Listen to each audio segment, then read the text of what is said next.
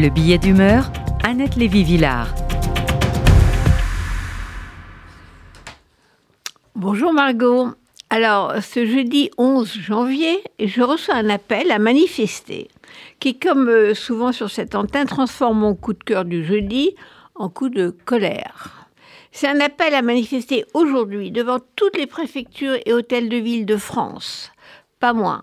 C'est l'affaire Depardieu et surtout Emmanuel Macron qui mobilise soudain une cinquantaine d'organisations féministes, j'ai compté, qui signent cet appel. Elles n'ont rien d'autre à faire, me dis-je. Ces mêmes organisations féministes qui, à la grande manifestation du 25 novembre contre les violences faites aux femmes, ont refusé de parler des viols des Israéliennes par le Hamas, comme si le viol n'est pas un viol, que cela dépend des victimes et qu'une cause peut justifier de violer des femmes. D'ailleurs, une camionnette et des drapeaux palestiniens euh, défilaient sans problème dans cette manifestation. Et dans une autre manifestation, j'ai même vu une banderole historiquement grotesque. Je cite La cause de la Palestine est une cause féministe. Donc, le viol des Israéliennes ne les mobilise pas, mais de par Dieu, oui.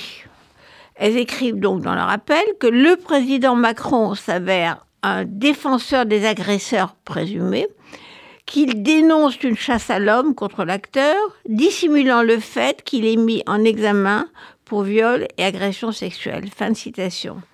Qui sont-elles? Nous sommes féministes, disent-elles. Nous sommes de celles qui reçoivent les paroles des victimes tous les jours. Les femmes, c'est elles. Les féministes, c'est elles.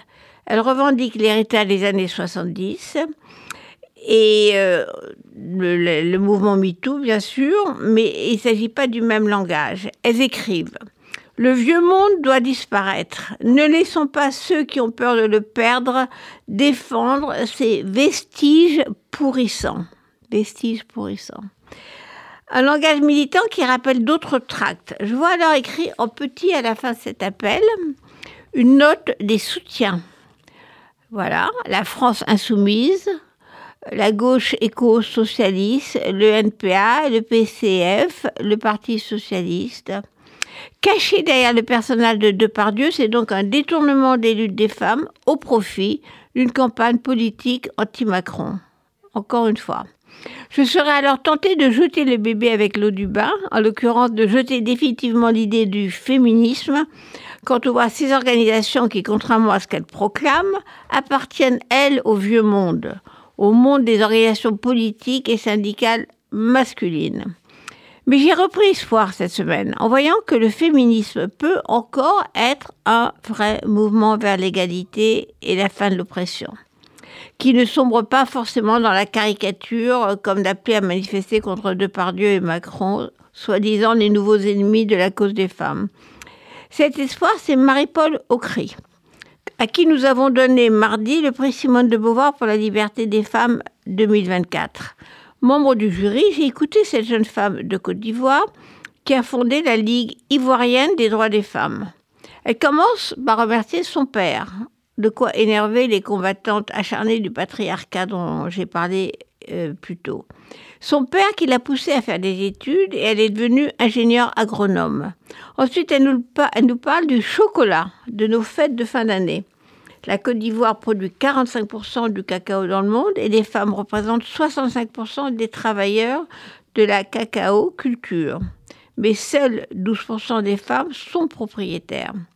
Pauvres, vulnérables, en 2023, elles étaient 5000 victimes de violences selon le ministère de la Femme de Côte d'Ivoire, des chiffres officiels.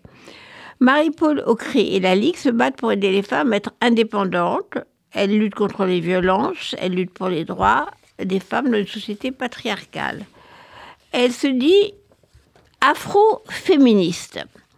Et quand elle est critiquée dans son pays pour cette idéologie qui serait importée du monde occidental, elle répond J'ai le droit à la vie, au respect de ma personne, à la liberté, comme les occidentales. Je vais me lancer dans la politique, annonce-t-elle. Je veux être députée pour proposer des belles lois et pas de la charité, pour que les femmes aient accès à l'eau et pas qu'on leur donne des bouteilles d'eau. Finalement, quand on rencontre des Marie-Paul, on se dit que le féminisme, celui-là, dans le réel, c'est encore dans le sens de l'histoire.